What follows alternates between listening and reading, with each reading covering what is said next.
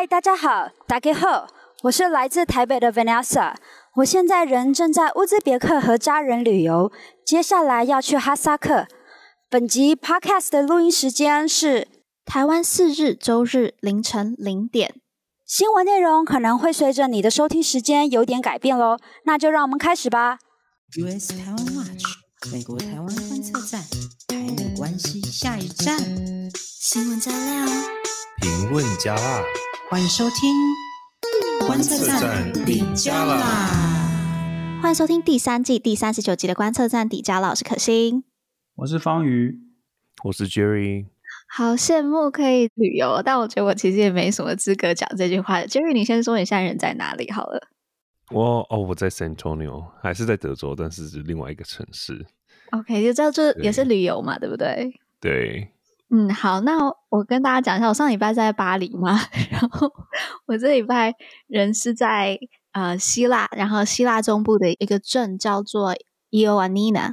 那呢，我现在人是在希腊这边伊万尼娜这边的难民营旁边的一个啊、难民组织，然后来做志工。那我会在这边待两个月的时间。那我在这边做的工作呢，就是他们这边成立了一个 music lab。那基本上我就是教这一些难民怎么做音乐，然后怎么编曲，在电脑上面编曲，这样子有点像是教他们一个技能。就是接下来两个月，我还是会持持续的主持观测站底加啦。那当然，大家听到我的时候，人其实都在希腊。那我是现在的时间是我们的晚上七点，对，所以跟大家更新一下。好酷的，很适合哎。对啊，因为你就是很懂录音这些东西，刚好可以教他们怎么做。对啊，我就很开心可以做这件事情啊，开心开心。好，那如果之后有机会的话，我应该也就会在每一集 podcast 都来分享一下，就是当周的有趣的事情。但因为我现在才来这边不到两天，所以还在 onboarding。但是大家人真的真的都很好，然后跟我一起工作的人有爱尔兰人啊、西班牙人啊，就是大部分都是欧洲人了，但是就大家人都非常好，然后。目前相处都还蛮愉快的。好，那回归到我们的 podcast，那来快速简介一下我们这周的新闻。有第一个是州长团访问团，然后这已经是八月第二团了。然后第二个呢是呃美国最近批准的军售案，然后也来帮大家做一下谣言的识别练习。美国新闻的部分我们今天会暂停，原因是因为美国新闻最近比较还没有。这么这么大的一个议题，那再加上现在呢，呃，中国的国际政治已受到了有几项重大事件要跟大家分享。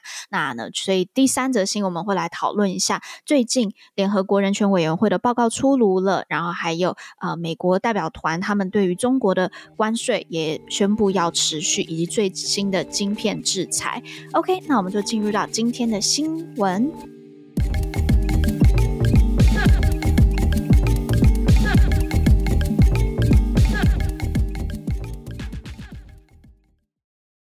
第一则新闻呢，真的就是啊，这几个礼拜，我真的觉得台湾的外交人员重 播重播。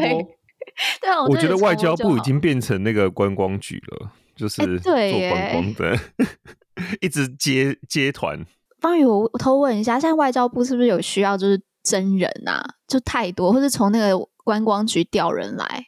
就是团真的太多了啊，就是大家都纷纷想要来台湾拜访这样子。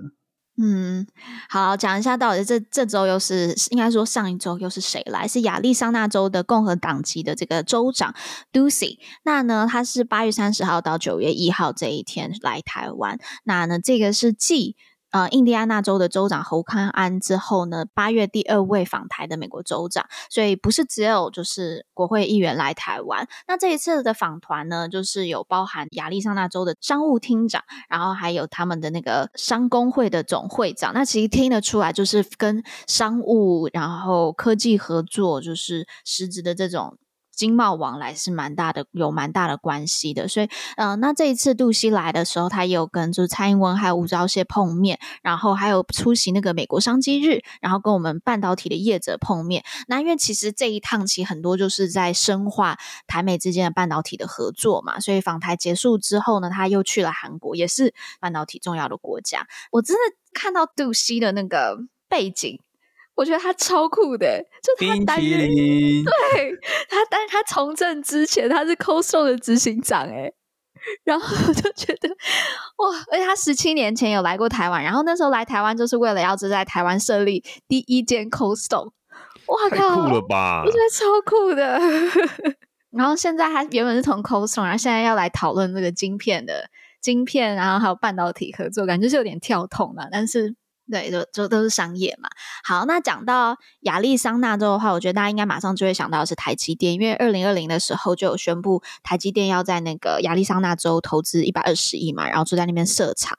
目前就是他们的那个在 Phoenix 的二十一厂，已经就是在七月的时候上梁典礼举行完了，所以预计是二零二四的时候会开始五奈米的制程晶圆。那我觉得大家最担心的一件事情，好，我觉得我们就可以进入到一个讨论，就是我们当然希望台美之间的合作更深，然后就是强化我们的气盾嘛。但是我们要怎么样子在高科技合作的同时，保有我们的战略优势？然后除了我们一直之前都会讲到说，哦，台湾的肝很厉害，我们的劳工文化就是很不健康，所以我们可以持续推进很厉害的制程。但除了用这种比较不健康的方式去赢得我们的优势，我们还有什么样其他方法吗？其实你要不要先讲？你就是那个烧干的人，不太一样的企业啦。啊、oh. 嗯，这一题，这一题真的是也蛮深的一题。我想先回答，我觉得战略优势，我觉得是还好啦，因为现在合作都还是主要。像譬如说台积电的，像这是五纳米嘛，那台湾是像我记得应该是在南科那边是已经是在做三纳米的，所以我觉得制程上还是有一些差距。嗯、然后再来就是我觉得台美在这方面加深合作，我觉得是一件好事啦，因为之前我们知道就是供应链的关系，因为现在美国就是很积极的要跟中国脱钩嘛，然后我们知道。中国也因为封城的关系、COVID 的关系，然后供应链大乱，对不对？然后这晶片还短缺，嗯嗯嗯，所以自然而然的，美国想要找一个下一个更 reliable 的对象来合作，尤其是在晶片这一块。嗯、那我觉得台湾能够被挑上，我觉得当然是一件好事。我觉得这变成是说台湾是扮演一个重要的角色，也不能说取代中国地位，但至少现在就是开始要竞争的关系，对啊，所以我觉得是还不错的，至少在这一方面了。嗯，那方宇你觉得呢？我觉得目前呃，这个有一个蛮有趣的趋势，就是说台湾跟美国之间的这个高科技产业其实是既竞争又合作的。就一方面，美国的这个厂商啊，就 IBM 啊，他们其实也很想要打败台湾的厂商，还有 Intel。对，还有 Intel，就是另一方面，就是说，其实台湾的这个厂商还是有维持的一个世代的优势啦。嗯、那之前这个台积电董事长刘德英，他在一个 蛮罕见的一个访问当中，就有人问到他说：“哎，那个，那台积电到底是怎么样确保这个就是你的制程的这样子？”他其实没有正面回答问题，他就说：“呃，其实其他厂商也做得到啦，只是我们做的比较快。” 但是这就、啊、他没有回答、啊，有讲跟没讲一样，对不对？就是你知道谁先生产出比较高高级制程，当然是比较快，是比较会赢嘛。对，而且还有那个制程良率的问题，做得到跟。做出来就是对不对？就良率好不好，到底能不能赚钱，这是另外一回事。对，然后还有之前那个利基董事长的专访也都有提到嘛，就是说台湾其实在整体的这个生产，就是代工方面的这个优势哦，就是很明显，短时间内应该还是可以继续维持。不过还有一个很有趣，就是你看韩国，你看那个都喜他接下来下一站要去韩国嘛，嗯，韩国现在有点举棋不定哦，就是。美国要做这个晶片的联盟，对不对？但韩国就是有点要加入不加入，嗯、就是有点难以割舍这个中国市场这方面。那那台湾在这个方面其实跟美国的这个合作是比较密切一点的，所以这方面其实也算是一种优势啊。就是这个政治上的这种进程其实也不太一样。嗯嗯。等一下，但是我这样听下来，我还是不知道台，就是我还是不知道怎么回答这个问题，就是我们到底要怎么继续保有我们的战略优势？或许这个可能就是要要这个，要问一下刘德英了，厂商们的这个烦恼啦，对啊，因为毕竟这个也是呃，也没有办法直接透过政府介入的方式。其实台湾政府其实已经做的不少了，嗯、给予一些优惠啦，然后园区啊，吼，就是这些基础建设，其实是已经提供一个好的环境啦。对，那那这方面当然就是要继续做嘛。那至于这个制程啊，科技的这个 就是发展啊，这些研发啊，可能就是厂商、嗯、厂商自己的这个问题这样子。嗯，我之前有听过，就是他们现在比较担忧的一件事情，就是我们的人才问题，就是因为少子化嘛，对，然后所以现在就是也开始在延揽国外的人才进来，嗯，但是就是。延揽国外人才竟然留不留得住，能不能跟 IBM 这些大厂来抢人，也就是接下来我们要继续维持我们战略优势的一大挑战。好，那这个就是我们继续关注啦。那我们就进入到第二则新闻。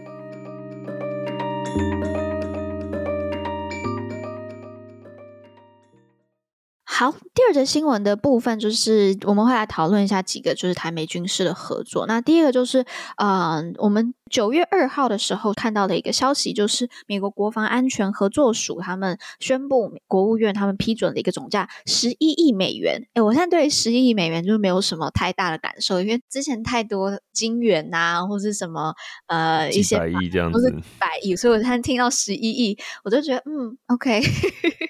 就就对于数字真的是已经有点疲乏了哈，就是国务院批军售来说，这笔金额实在不小。对对对对，因为像那个美国的 NDAA，它是大概哦没有好差很多，NDAA 是七千多亿，好 对，但不小啊，十一亿美元，它是美元，台币台币大概是三百三十六亿，嗯。OK，好，那就再把这个新闻讲完。就国务院呢，它批准了总价十亿美元的这个对台军售。那这次的军售包括六十枚的鱼叉飞弹，然后是针对这个船舰的鱼叉飞弹，然后还有一百枚的响尾蛇飞弹，然后针对战机的，以及呢长城侦测雷达的后勤合约。那这个是拜登政府就是去年一月上任以来第六个对台军售案。那我们其实之前呃有提过几笔的那个军售案是有延迟嘛？那主要的原因是因为俄乌战争，然后整个知道怎么讲？就因为俄乌战争的关系，所以供应链还有生产都延迟。嗯、对对，所以当时是这个原因。那我们现在看到这个军售又恢复了。那嗯，不过呢，大家可能也都，我觉得也都习惯了啦。就是只要有军售出来呢，相关的谣言也就会出现。所以我们就来回应一下。到底看到了什么样子的谣言？那我们又要怎么去破解？那这个就给以美论大将，哎，应该是反以美论大将，回 回应以美论的，对对对，大将对方宇。先跟大家补充一下，就是我们的国防总预算大概是三千多亿啦，所以这笔军售就三百多亿。其实你看这个比例就就蛮高的，就嗯，大概十趴哦。好，那这个以美论，说到以美论，你看这个新闻一出来，这个是拜登政府第六个对台的军售案，那马上就有国内的这些亲中统媒开始胡说八道。怎么样说的胡说八道呢？这是一个很好的媒体识别练习题。那我们就举一个例子，就是刚被这个我们这个曹兴诚曹董骂，然后登上新闻版面的这个旺中哦。那这个旺中的这个报道是这样，他是说标题：美军清库存，美售台旧款飞弹。这完全就是一个错误的误导资讯，怎么说嘞？它里里面讲讲说，这个响尾蛇飞弹是一九五六年就开始服役的响尾蛇飞弹，这样。其实你随意 Google 一下就可以知道，响尾蛇飞弹的确是一九五六年开始服役，但是之后呢，一直不断有不同型号的改良。现在最新一代的响尾蛇飞弹，也就是我们买到的这一款，是二零零八年开始服役量产的，叫做 AIM 九 X，然后它是 Block Two，那。这款飞弹目前也是美国三军都在使用的主力空对空飞弹。那你看旺中多么的恶劣，他就说一九五六年服役，讲的好像就是我们买这个已经五十年的老飞弹这样子。然后，然后而且他还说什么美国清库存，就等于就是你库存不要的飞弹给台湾，这根本就是颠倒是非的这种报道。嗯，而且我们再补充就是说，台湾的空军啊，哦，就是我们的空军最主力的战机是 F 十六 A B 型嘛。F 十六 A B 型呢，使用的最主要的飞弹是上一代的响尾蛇飞弹，它的这个型号就是 A I M 九 P M。台湾军方目前正在进行 F 十六 A B 的性能提升，这个叫做凤展专案，要把 F 十六 A B 提升为 F 十六 V。那 F 十六 V 我们同时间争取到的就是，哎，就跟美国买到最新的这个响尾蛇飞弹，就是刚才说的 A I M 九 X Block Two。这个 Block Two 就是被称为最强的短程空对空飞弹，拥有非常多的实战经验，然后结果你看旺中还说什么一九五六年服役，根本就是乱讲。嗯。对，而且他们好，同样的手法，他们又再玩一次，在同一个报道中，他们就继续说，我们买到的鱼叉飞弹是于一九七七年服役的鱼叉反舰飞弹。那一样啊，就是你可以去查一下，其实呃，这一次台湾买到的型号是 AGM 八十四 L one，又叫做 Harpoon Product Two。那这个是原本我们空军就已经在使用的空射飞弹。然后呢，根据之前的报道，我们空军原本是有一百一十枚左右的鱼叉飞弹，然后这次又买到六十枚。然后呢，一样，重点在于说，这个其实也是现在美国海空军现役的主要反舰飞弹之一。而且我们现在这个型号，它其实是一九九零年又在开始研发的改良的版本。嗯，嗯。然后呢，定位性能也被提升啦、啊。然后呢，如果台湾买的话，那这个。飞弹的射程范围目前是可以直接涵盖台湾的海岸，然后甚至有能力攻击对岸的近岸目标。所以我觉得就是一样都是美国海军空军现役的主要飞弹。那为什么他就把它写成就很像是误导成一九七零年代的旧武器清库存？嗯嗯。那我觉得这种就是非常有目的性的，就是引导读者。那所以 就觉得曹董骂他是诽谤，真的是起来有字啦。然后呢，还有一些媒体啊，譬如说《联合报》也是会有报道说，这个就是在裴洛西来台之后才做出的决定。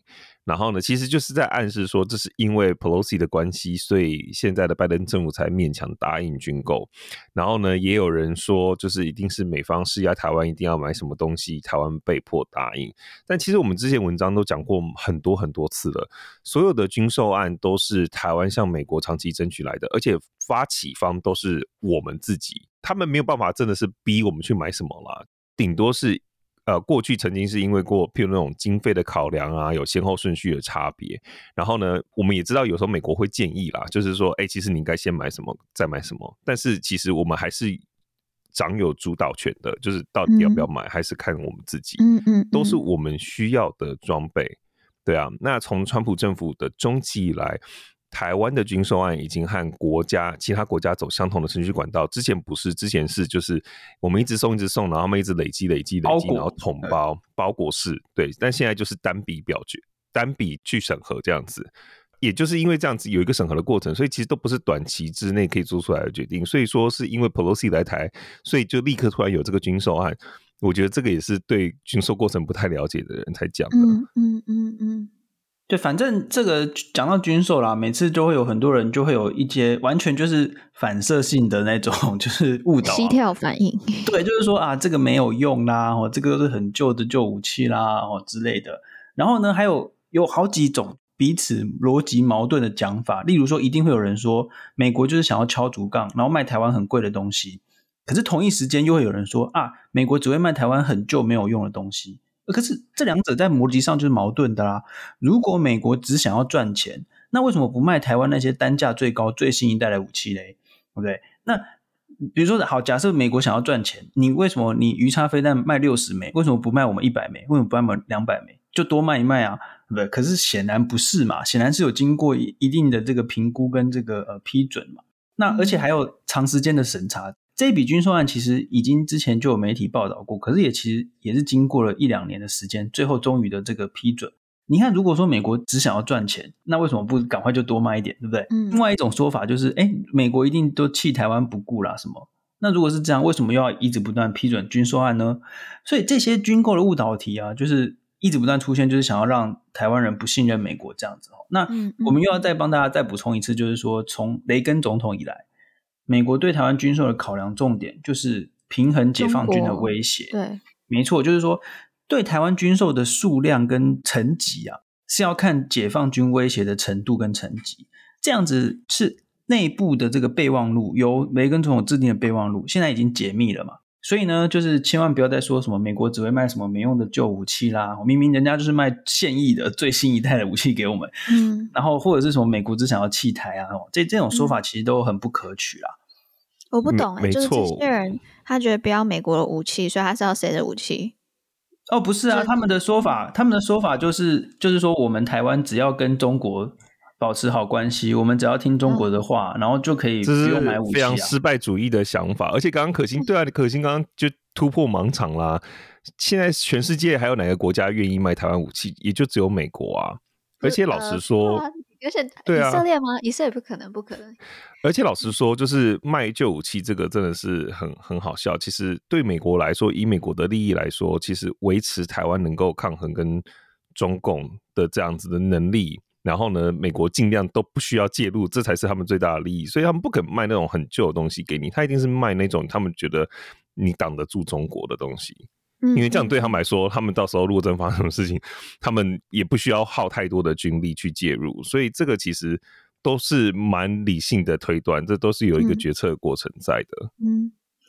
好了，那这个讲到刚刚才提到这个制衡中国嘛，那我们就顺势着我们来讨论一下我们在这个台美军事合作上面的第二部分的新闻。OK，那就是在八月二十八号的时候，有两艘美军的飞弹巡洋舰安提坦号，然后以及这个。昌塞勒斯维号，这个名字好难念哦，这两个名字都很难念诶。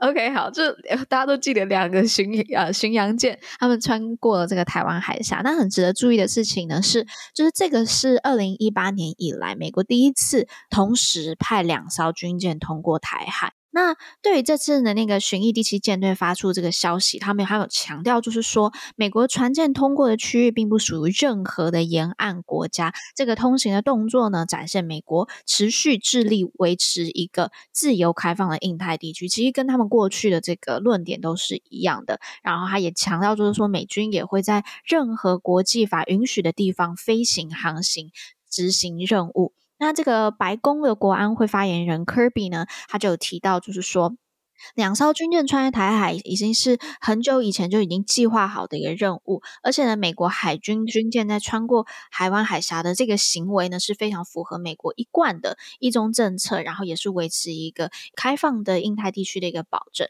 所以，对，就是美国一贯的讲法啦。但是，我觉得我们还是可以讨论一下，就是为什么这一次的通过就是特别受瞩目。呃，其实我们过去都知道，美军一直都会在固定的时间派军舰穿越台海。然后呢，呃，公开的部分，我们知道的部分频率大概就是每个月一次这样子。然后呢，会强调公开，就是因为不见得每次都会公开。那这次会备受瞩目，原因就是因为美国就是众议院院长 Pelosi 来台之后，中国不是接着好几天的这种军演吗？这一次的军舰航行，就是在这些中共军演之后，首次在台湾海峡执行这个自由航行权。那我们后来就有发一篇文章，然后呢，我们就引用了新加坡的拉惹勒南国。等下，这个，sorry，我觉得我把这个名字念得很糟糕，叫做拉惹勒南国际研究院。研究员 Colin Cole 的分析，这个是印度文吗？这个是因为新加坡有很多印度裔，对不对？嗯，对对对，我不确定印度裔的名字吧？对，这个国际研究院蛮有趣的，嗯，他就对 Colin 他就说，这一次美国派两艘，而不是常见的一艘通过台湾海峡，其实是释放了一个明显的讯号。就是说，美国不只是要抗议北京近期在台湾附近的军演，也是要回应北京试图改变台湾海峡法律地位，还有在该地区长久以来的自由航行权利。这个是跟我们之前讲到的重点哦。对，这个就是荧光笔要画起来，就是法律地位。最近中国在打法律战，对不对？方宇。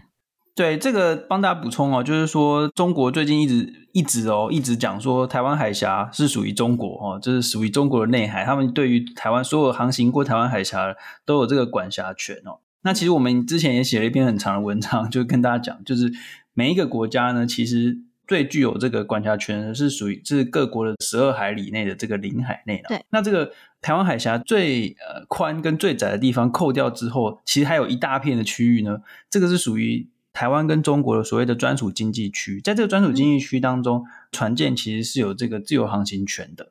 也就是你不能随便去管不在你领海内的船呐。嗯。可是这个前一阵子呢，中国国民党驻美代表哦，公开宣称说，哎，中共讲的没有错啊，哦，然后还去谴责美国对台湾海峡的法律见解，就是说啊，你这个自由航行权也会影响到我国啊，什么之类的。哦引起的轩然大波。但是我们自己要知道，就是说我们不能随便去管台湾海峡上的这个船，这个是不对的。呃，台湾海峡，而且不管再怎么样算，都不可能是中国的内海，也不可能是由中国来做管辖。哦，这件事情很重要。嗯、不过很有趣的是，中国呢，他们有意淡化这次的事件哦。那这次一次派了两艘军舰来。感觉是比较严重的这个回应哦，可是中国这次的回应呢，出来回应的人层级很低，而且呢，跟以前几次美国派军舰来的这个回应比起来，的确我们可以看到中国是有刻意淡化哦，就是这个回应的哦，就是一些产生器产生的这个文字复制贴上而已。我们猜测就是说，可能是因为接下来十月份有这个二十大哦，就是中国可能想要刻意的避免这个冲突的升级。呃，其他各个国家也有一些很有趣的反应啊，例如说印度啊，就是大使跟那个中国大使在那个斯里兰卡那边打笔仗，就是在推特上面打笔仗，就突然印度批评了一下中国，说怎么可以随便把台湾海峡军事化？这个是很少见哦，因为印度通常把台湾拉进来，对，就是印度很少就是对这个事情表态这样子。那很多人就觉得说，哎，这是很有趣的这个后续的发展，这样。嗯嗯，好。那我觉得，关于就是中国他们在，尤其是国际海域，这他们在打这个法律战。我很推荐大家去看一下我们之前针对海洋法的那个回应。那我觉得那篇其实有点难啦。那我们也有录一集 podcast 是用讲的来去讨论这一篇文章，所以我会把那一集的 podcast 的连接再放到我们的这个叙述栏，大家可以去找回去复习一下。然后还当然也可以再去看我们的书。为什么我要在意美国？我们里面有一章就是专门在讲国际海域、南海争议的部分，那部分我们有提到。OK，那就是推荐大家再去复习一下，不。不要被中国的论述，不要他们一讲，然后你因为不太了解，所以就被他们弄得一愣一愣的。好，那我们就进入一段广告，我们回来再继续讨论中国近期国际政治受到的重大打击。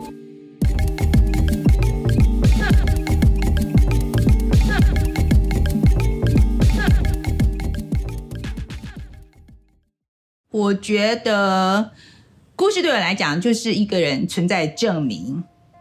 我是谁？我在哪里？呃，我做什么？我为什么做这件事？那全部加在一起就是这个人的故事。所以这是为什么要讲当代人的故事，是把我们这个 generation 的故事要记录下来。因为我说实在，我不知道将来在十年、二十年之后，我们这个生活方式还在不在。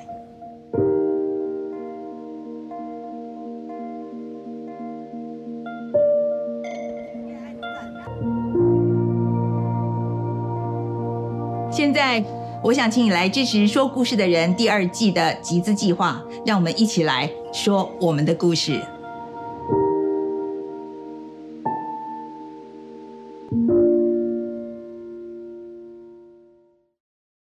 好。我们回来了。那我们这周并没有美国新闻，原因是因为我们就是有几个，就是中国最近在国际政治上面受到的一些打击，我们觉得非常的重要。OK，那我们就赶快来讲第一件事情。那第一个呢，就是延后一年才发布的这个新疆报告终于出炉了。那联合国呢，清楚的点出中国政府可能构成危害人类罪。那我们这则新闻我们是有引用报道者的部分。那我先去叙述一下到底发生了什么事情，就是呢，在卸任前的十分钟，这个时间点很重要哦。呃，就是联合国的人权事务高级专员办事处的最高负责人，那他同时也是智利的前总统 Michelle 啊、呃，这个巴舍莱。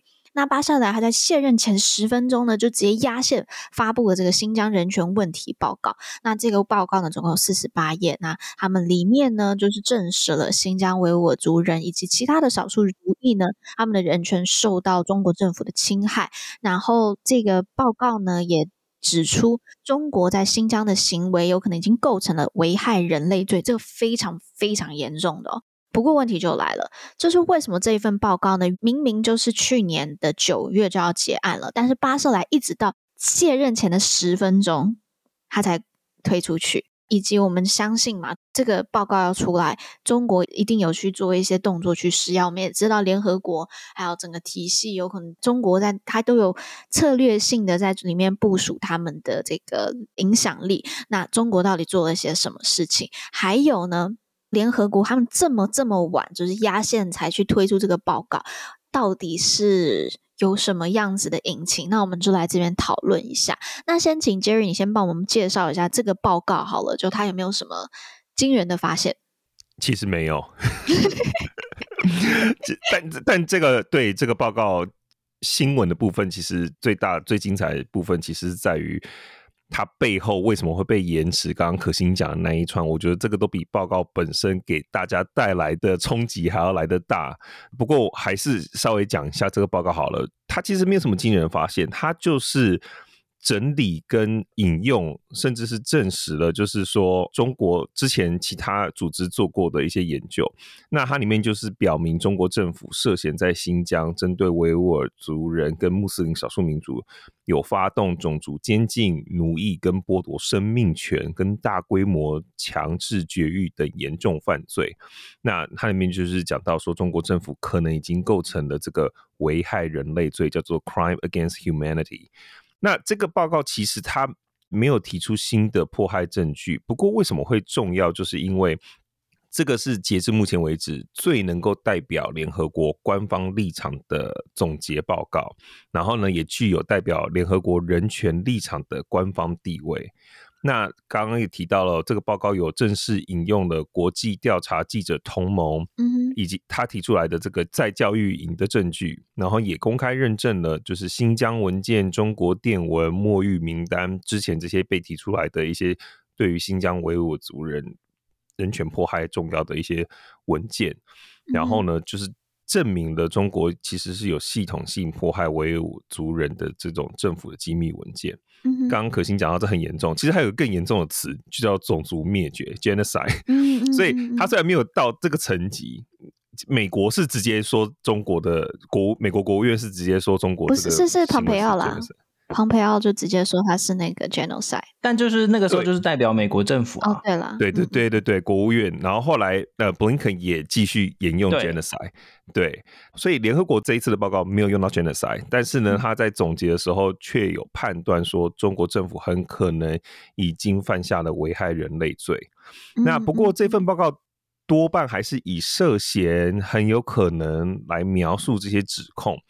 主要原因就是因为刚刚可心讲到这个人权事务高级专员办事处呢，他们跟联合国官方啊，在调查的过程中，一直都没有办法，就是用独立、不受干涉且自由的方式去前往新疆实地调查。对啊。有啦，他们还是有去嘛，但就是跟像那个洪秀柱他们那个团一样，就是去然后看到说啊，新疆都很棒啊，就是啊，那就不算是 那个就是参参访行程，那个就没有办法独立不受限啊，对。啊，嗯，总之这个报告报告就是它的很重要的，就是因为它是联合国所出的报告，而且是这个最主要专责机构呃人权事务高级办事处所出的。这份报告还有一个很重要的结论，就是说要求政府停，中国政府啊，停止对于新疆地区的社会监控，停止人权压迫，就是等于就是直接跟中国政府撕破脸了。而且这个呃，他们的秘书，联合国秘书长也是站在这个报告这一边的哦。我觉得很有很好笑，就是说这份报告呢，它同时有公布用附附件的方式啊，有附上这个中国政府的抗议回函，呃，来函照登的意思啊。而且中国的公开回函有一百三十几页。报告本身才四十八页，他公开回函 来函照登就登了一百三十一页，是怎样？但基本上那个内容都是我们知道的东西啊，就是说北京当局就说什么、嗯、啊，我们在新疆没有没有，我们只是在做就职的在教育职业训练，对，然后还有这个什么反恐运动、反恐行动，然后呢，他就说这些什么人权报告、国际记者啊，说各式各样的这个对于新疆的批评，全部都是假讯息，全部都是反华势力的阴谋啊。呃，还有很有趣的哦，还有一些令人匪夷所思的，用常识判断就知道很有问题的这个，例如说维吾尔族呢，有很多人就是失联嘛，就是失踪嘛，被被中国抓走，结果你知道中国政府怎么回应？他就说：“哦，我们没有管制他们啦，就是他们只是那个家人忘记了这个电话号码，所以联络不到。然后还有就是那个呃，他们换了手机号我还不敢听哎，换了手机号码没有跟家人说，所以家人联络不到哦，这个。”很傻眼呢，就是你知道还会有人相信吗？哎，的确真的有人相信哦。谁相信啦？很多人，我觉得台湾也有。哦，好啦，对，这么讲就好像有点道理。但是我觉得，嗯，就是大家一定也知道，就是中国他们在联合国，就像刚才讲的嘛，他们是有在策略性的部署他们的影响力。那当然，其实刚才提到，就是这个新疆报告为什么会迟交，然后在最后一一个时间点才压线交出来，也跟中国施压是有关系的。那呢，根据这个《金融时报》还有《卫报》，他们就提到，就是说，早在巴舍莱他访问中国之前，北京就已经掌握了就是这个新疆报告的内容细节，但他们并没有讲到，就是说为什么他能够掌握到。因为中国眼线很多吧，而且又控制了各大联合国的这个组织，啊、要要知道报告内容不难，不难，所以也就是因为知道，所以才要施压嘛。对，那嗯、呃，巴塞莱他就有提到说，他自己在卸任前夕有收到一份四十国代表签名的一个联合抗议，要求呢，OSCHR 就是这个人权高级专员这个这个事务处，他们不可以公布这个新疆报告，干涉中国内政问题。就就就是就就是中国，他们大家也知道，中国他们在嗯联合国联合国的好朋友们，对他而且小喽啰啦，我觉得不会说是好朋友，我不觉得他们好，他们不是真心的朋友，应该就是收钱办事的。嗯、Anyway，那虽然巴塞莱他没有公布，就是公开点名，就是到底是这个四十国的名单是什么，但是可以知道，就他。拖到最后一刻压线才公布这个报告，其实也显示了就是新疆报告，它在各国的，就是联合国各国单位当中还是非常棘手的。那其实呢，有一位叫做罗斯，他是那个 Human Rights Watch，他是一个很有名的一个国际人权的智库。那他的这个前执行长罗斯，他就有提到，就是中国政府他们。很努力的，尽全力要去阻止这个新疆报告公开，原因就是因为这份报告点名了中国政府，他在新疆他犯下这个危害人类罪。那呢，这个罗斯他也提到，他认为就是呃，巴塞莱在最后一份才公布这个报告，其实会影响到这一份报告的一个影响力。原因是因为呢，就是你知道巴瑟，他就讲到就是说，巴塞莱报告发出去的十分钟之后，他就离职了。就他之后这份报告，他怎么就就少了那一个推出他的人，去用这份报告据理力争，去施压中国的这个，而且他也不需要为这个报道报告出炉的结果造成的后续效应来负责，完全他就离职了。我觉得这个也显示了中国。一方面啦，我觉得要谴责巴塞莱是可以啦，但是另外一方面，我觉得也是看到中国他们在联合国的影响力有多么多么的大，大到是这样，就是在这个位置上面的人，他会担心发表报告之后所受到的那一个压力以及谴责。哇，我觉得这个是非常非常非常非常。在 联合国这一个是重视人权以及重视国际和平的这一个组织里面，我觉得非常讽刺的事情。对，因为这样子很可能就是没有后续行动，嗯、就要看下一个接手这个位置的人，他愿不愿意继续把这个东西捡起来继续推动。我个人是觉得很难啦。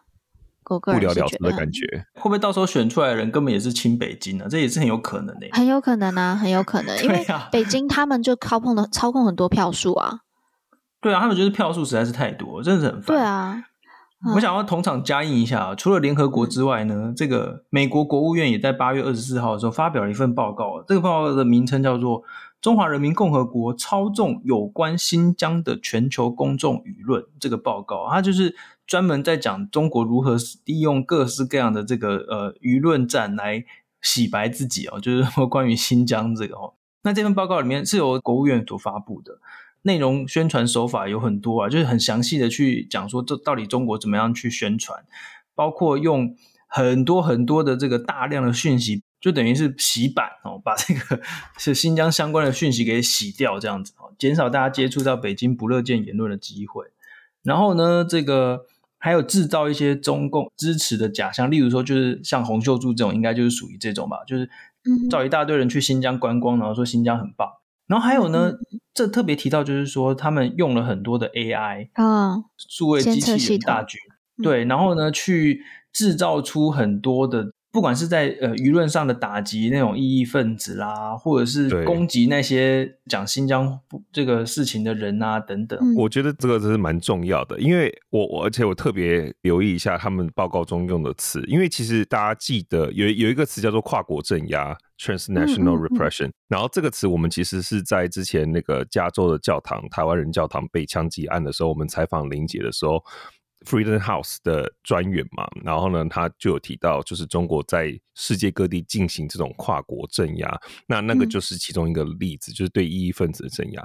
但其实中国做的更好的部分叫做数位跨国镇压，叫 Digital Transnational Repression。然后刚刚方宇提到。首先呢，他们用 AI 制造了一堆这种人脸或是 photo，就是大头贴这种，然后去申请账号，嗯嗯嗯，然后来骗过这些审核。